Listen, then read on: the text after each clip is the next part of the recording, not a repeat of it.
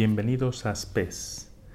Como comenté en el episodio 24, la providencia divina nos quiso regalar cuatro evangelios, no solo uno, cuatro documentos, cuatro textos que nos narran la persona y la vida de Cristo y entre ellos se complementa para darnos una visión más completa de Él. En realidad existen más evangelios, pero solamente estos cuatro han sido considerados por la Iglesia, con la autoridad que Cristo le dio, los reconoce la Iglesia como inspirados y les da un, título, el título canónicos. El canon es la lista de libros que la Iglesia em, consideró y considera inspirados por el Espíritu Santo en los primeros siglos. La Iglesia se puso a analizar cuáles textos eran, eran, pues eso, inspirados por Dios y cuáles no lo eran. Entonces a los, a los que reconoció como inspirados les dio el nombre de canónicos y a los otros eh, han recibido el nombre de apócrifos. Existe, por ejemplo, el Evangelio de Santiago, entre otros.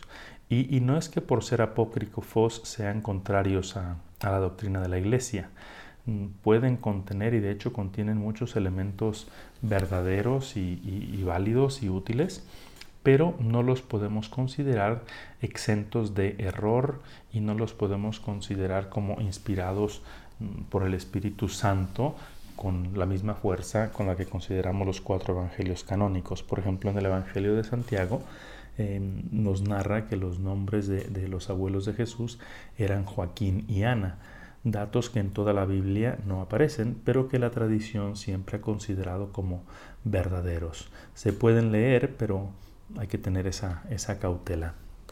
Y hoy, 25 de abril, celebramos la fiesta de San Marcos Evangelista. Dos de los evangelistas fueron discípulos muy cercanos a Cristo, fueron del grupo de los doce apóstoles. Es el caso de Mateo y el caso de Juan. Y otros dos no, no fueron discípulos inmediatos, directos, que es el caso de Marcos y de Lucas. Marcos em, es discípulo e intérprete de Pedro, como aparece en una de sus cartas donde Pedro habla de él. ¿Cuáles son algunas de las características del Evangelio de San Marcos?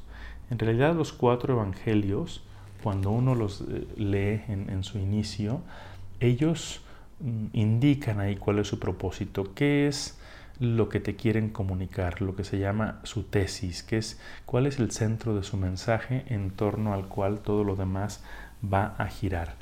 Y mm, Marcos condensa en una forma muy, muy adecuada en su versículo inicial su propósito.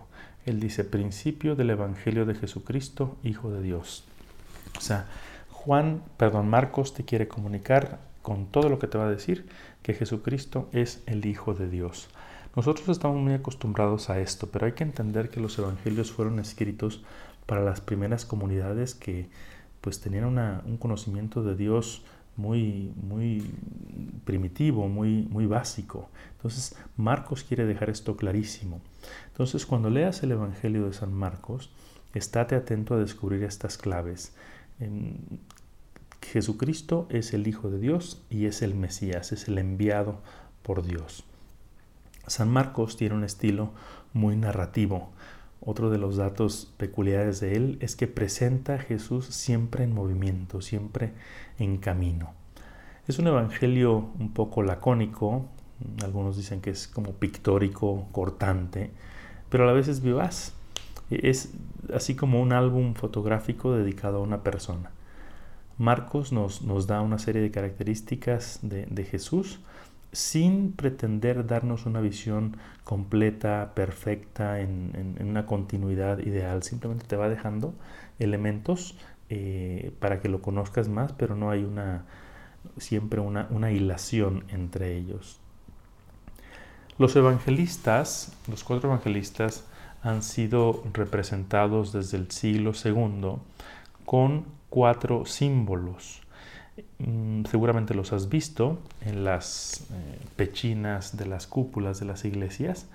Mm, has visto cuatro figuras. Y esto se basa en una visión del profeta Ezequiel del Antiguo Testamento, él habla de un ser espiritual con cuatro, cuatro caras. Una en forma de hombre, otra en forma de león, otra en forma de toro y la otra en forma de águila. Y luego también en el Apocalipsis se habla de cuatro seres vivientes en el cielo y dice que uno era como un león, el otro como un novillo, otro como un hombre y otro como un águila. Es decir, coinciden. Entonces, los padres de la iglesia, y ahí tenemos un podcast pendiente, explicar quiénes son los padres de la iglesia, pero prometo hacerlo pronto, si Dios nos lo permite. Los padres de la iglesia recogieron estos símbolos y los aplicaron a los evangelistas. ¿Y cuál es el sentido de cada uno de los símbolos? Mateo se simboliza con un hombre con alas, porque su evangelio comienza con la lista de los antepasados de Jesús, el Mesías comienza diciéndonos que Jesús es hijo de hombre, que Jesús es varón. Él quiere resaltar la humanidad de Jesús al presentarlo como hijo de David e hijo de Abraham. Quiere presentarlo también como, como el Mesías. ¿no? Para los judíos era, era muy importante esto. Marcos se simboliza con un león, porque su evangelio comienza con la predicación de Juan Bautista en el desierto donde había animales salvajes. De hecho, el Evangelio de San Marcos fue el primero en escribirse, en más o menos en la década de los años 60 después de Cristo. Imagínate tú que el Evangelio se escribió 30 años de Cristo, después de que Cristo había muerto. Las primeras décadas los, los discípulos, los cristianos, no tenían textos escritos o tenían quizá fragmentos. Tenían las cartas de los apóstoles eh, sobre todo. Después Lucas se ha simbolizado mediante un, toro o un buey, porque su evangelio empieza con, la visión de Zacarías en el templo, donde se sacrificaban animales como bueyes, terneros y ovejas. Y finalmente Juan es representado por un águila.